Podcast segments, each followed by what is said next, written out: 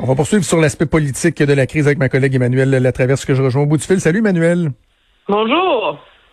Emmanuel, on le voyait bien en discutant avec Pascal Bérubé, euh, chef intérimaire du Parti québécois, qui évite de tomber dans la partisanerie, mais on le voit qu'il y a davantage, de plus en plus de questions euh, qui sont soulevées, notamment par les partis d'opposition, parce que la crise, elle est loin de se calmer. Bon, il y a eu le mea culpa de François Legault euh, vendredi, bien accueilli, je pense, par la plupart des citoyens, mais là, cette semaine, c'est un véritable test pour François Legault, parce qu'à un moment donné, il faudra qu'on commence à voir un peu la lumière au bout du tunnel, au moins une stabilisation de la crise dans les CHSLD. Oui, parce que là, euh, on a mis vraiment en branle tout ce qu'il fallait pour réussir à résorber cette crise-là. Monsieur Legault a fait son mea culpa, bien que je sois pas, moi je suis pas de ceux qui pensent que c'est une question de salaire, le problème en ce moment. Mais là, euh, entendons-nous, là, ça va faire dix jours là, que les solutions sont avancées. Là. Euh, à un moment donné, il faut que ça donne des résultats. Là. Personne s'attend à ce que la crise dans les CHSLD soit résorbée. La réalité, c'est qu'à cause de la période d'incubation, euh, des cas, des décès, euh, des hospitalisations issues de cette clientèle très vulnérable. On va continuer à en voir, mais il faut au moins que les équipes soient stabilisées et qu'il y ait une reprise de contrôle de la situation. Parce que la semaine dernière, ce qu'on a vu, c'est une perte de contrôle totale. Là. Alors, moi, je pense qu'il est là, le test du gouvernement, c'est qu'on arrête d'entendre les histoires d'horreur de médecins qui sont demandés des maîtres de stage, d'infirmières qui ont 28 ans d'expérience qui sont demandés des références, hmm. euh, puis de monde euh, qui sont pas, euh, qui attendent toujours que le téléphone sonne, là, qui des gens qui sont, qui sont, qui sont qualifiés, là. Alors, l'espoir, moi, je voyais que c'était dans le fait de prendre un 48 heures de pause, là dans l'espoir que monsieur, surtout euh, Legault, ait eu la chance avant euh, de prendre un repos très mérité, euh, de mettre en ligne tous les dirigeants des CIUS, des CIS, et tous les acronymes de la planète dans le milieu de la santé pour leur dire que c'était fini la récréation, là. Puis qu'il fallait juste se mettre en mode solution, gestion de crise, euh, plutôt et sortir de leurs ornières bureaucratiques, là mais euh, la fenêtre est assez euh, est assez courte, je pense, pour réussir à sauver la sauce. Là. Ce qui est fatigant et qui nuit un peu, qui est, qui égratigne le vernis euh, du gouvernement Legault, et je comprends que le premier ne le dira pas tel quel, mais tu leur parles en coulisses, moi aussi je leur parle en coulisses, c'est que le décalage qu'il y a entre le discours qu'on entend sur le terrain, le discours officiel, c'est dérangeant pour euh, pour euh, les dirigeants au, gouvernement parce qu'eux veulent se faire le reflet de ce qu'il leur est dit, mais est-ce qu'ils ont la bonne information? C'est ça qui est difficile. Là. Oui, puis on a un peu et ce et on a un peu l'impression que euh, Mme McCann, M. Legault ne parlent qu'au canot officiel. Et les canaux officiels tentent de se faire bien paraître aux yeux de leur gouvernement, hein, de leur patron politique. Et mhm. donc, euh, et je pense que c'est ce qui accentue euh, cette idée de, de, de décalage-là. C'est absolument euh, aberrant je veux dire, ma boîte courriel est inondée de gens qui m'écrivent euh, des histoires d'horreur. La boîte courriel de toi aussi, je suis certaine, de mhm. tous nos collègues à TVA. Je peux pas croire qu'il n'y a pas quelqu'un qui reçoit ces courriels-là au bureau de Mme McCann ou au bureau de M. Legault. Là.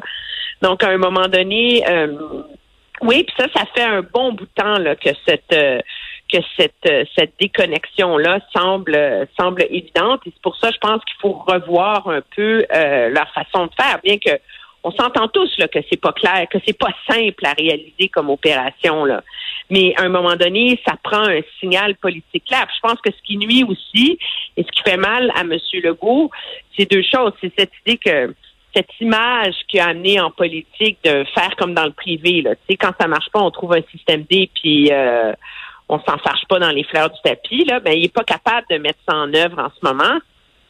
Et c'est un peu comme s'il semblait tellement au-dessus de ses affaires en début de crise que là, la chute euh, en est euh, d'autant plus grande. Moi, je pense que ça va vraiment être une semaine euh, cruciale pour le gouvernement, pas en termes de baisse de cas et de tout ça, mais d'avoir un discours au diapason de ce qui se passe sur le terrain. Là. Et de sentir que ça bouge. Oui. C'est ça. Là. On parle des effectifs, des effectifs, des, des ressources. Là, bon, on apprend que ce sont tous les, les euh, centres hospitaliers dans les régions, les régions les moins touchées qui sont invités à venir participer à l'effort de guerre. Mais à un moment donné, il va falloir qu'on le voit.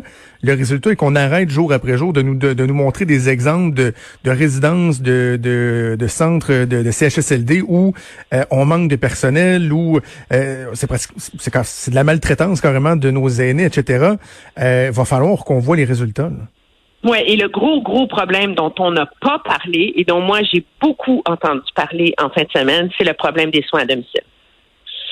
Parce que euh, à cause de la pression et du manque de personnel en CHSLD, il y a plusieurs infirmières, préposées, le personnel qui font les soins à domicile, à qui on demande d'aller faire du temps supplémentaire en CHSLD. Alors, c'est demander à des gens qui vont dans la maison de, de, de patients euh, fragilisés, vulnérables, à qui on demande d'aller se plonger au cœur de la crise COVID et d'aller s'exposer euh, pour aller prêter main forte dans les CHSLD, puis après ça, retourner aller faire des soins à domicile. Je veux dire, le risque me semble monumental, entendons-nous, là, euh, d'exporter cette crise-là dans euh, des centaines de foyers là, un peu partout au Québec. Ça, je pense que c'est un enjeu très clairement auquel le gouvernement va devoir répondre, va devoir répondre cette semaine. Là.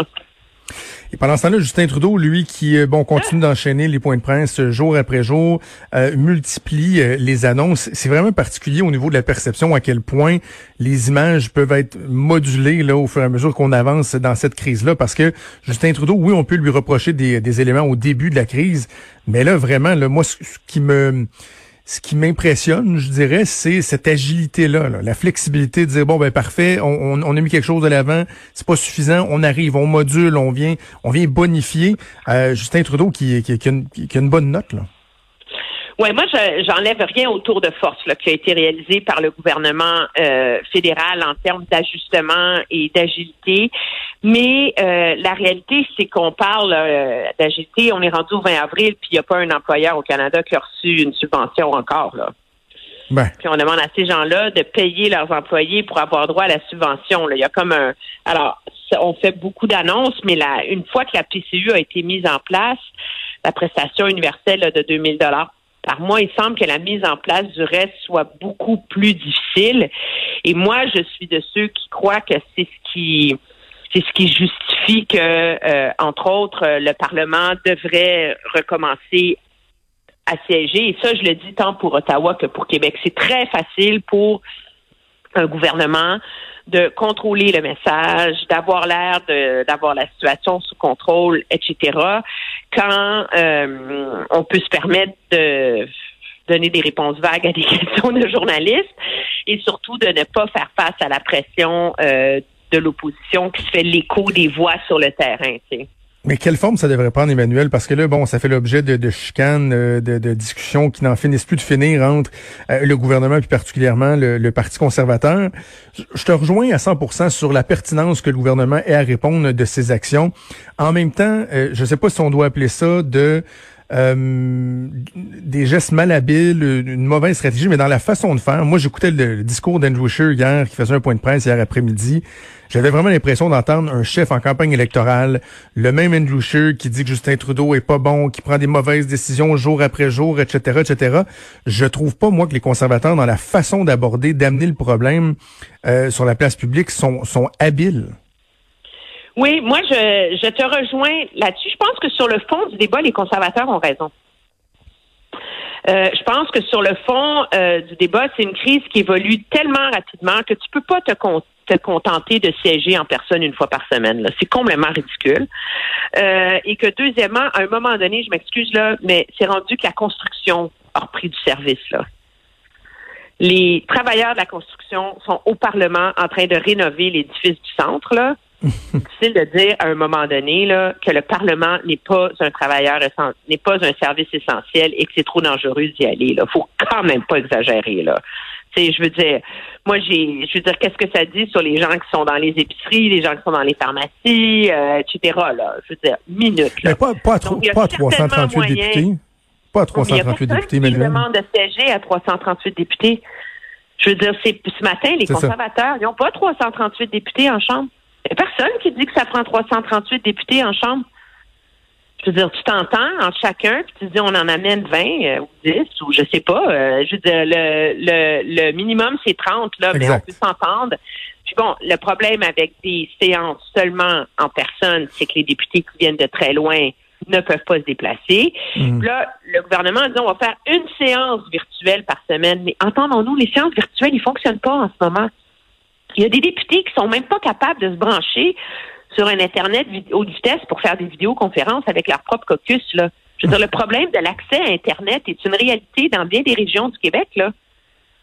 Je veux dire, euh, et du Canada, là, moi, là, je veux dire, moi où je suis pour diffuser, euh, TVA a été obligé de m'envoyer une boîte là avec du, la large bande là, parce que l'internet. Alors, je veux dire, c'est un peu facile, là, de dire la technologie peut tout euh, peut tout répandre. Là. Moi, je pense que le gouvernement a été très habile pour cadrer ce débat-là, pour faire passer les conservateurs pour des enfants gâtés.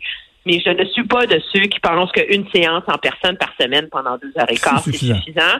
Puis le mythe là, de la stratégie virtuelle, la Chambre des communes elle-même dit qu'elle a besoin jusqu'au 15 mai pour être capable de mettre ça en place. Alors, Ceci étant dit, M. Scheer est malhabile dans sa façon de communiquer ça. Et moi, je c'est pas en, critiquant les tactiques du bloc et, tout ça qu'on va y arriver. La réalité, c'est que ces députés-là ont des ont des problématiques importantes à soulever. Moi, les députés à qui je parle, ils me parlent des problèmes des gens dans leur comté. C'est là-dessus qu'il faut miser. C'est pas sur attaquer les autres. Monsieur Blanchette dit ceci, Monsieur Blanchette dit cela. Là. Mais ben, Monsieur Blanc, tu comprends? Alors, je pense que c'est là ah qu'il est malhabile. Puis, à l'inverse, le Bloc québécois a absolument raison, euh, soulève un enjeu très important en disant on a dépensé 107 milliards de dollars pour envoyer des chèques aux gens. Je vois pas pourquoi on peut pas dépenser un milliard pour venir en aide aux aînés. C'est un débat absolument légitime. Mais pour M. Blanchette, qui est chef de parti, de décrire les discussions de coulisses autour des termes autour desquels on ramène le Parlement comme du tatouinage, ben je m'excuse, c'est pas du tatouinage.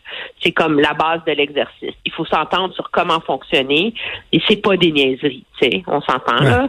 Alors euh, tout le monde est un moi je pense qu'il y a beaucoup de blâme à distribuer entre tous les partis dans ce débat là. là. On va voir comment ils vont finir par réussir à s'entendre et ce, quel sera le résultat au cours des prochains jours. Bon, on fera le bilan ensemble le vendredi. Merci Manuel, bonne semaine à toi. Au revoir.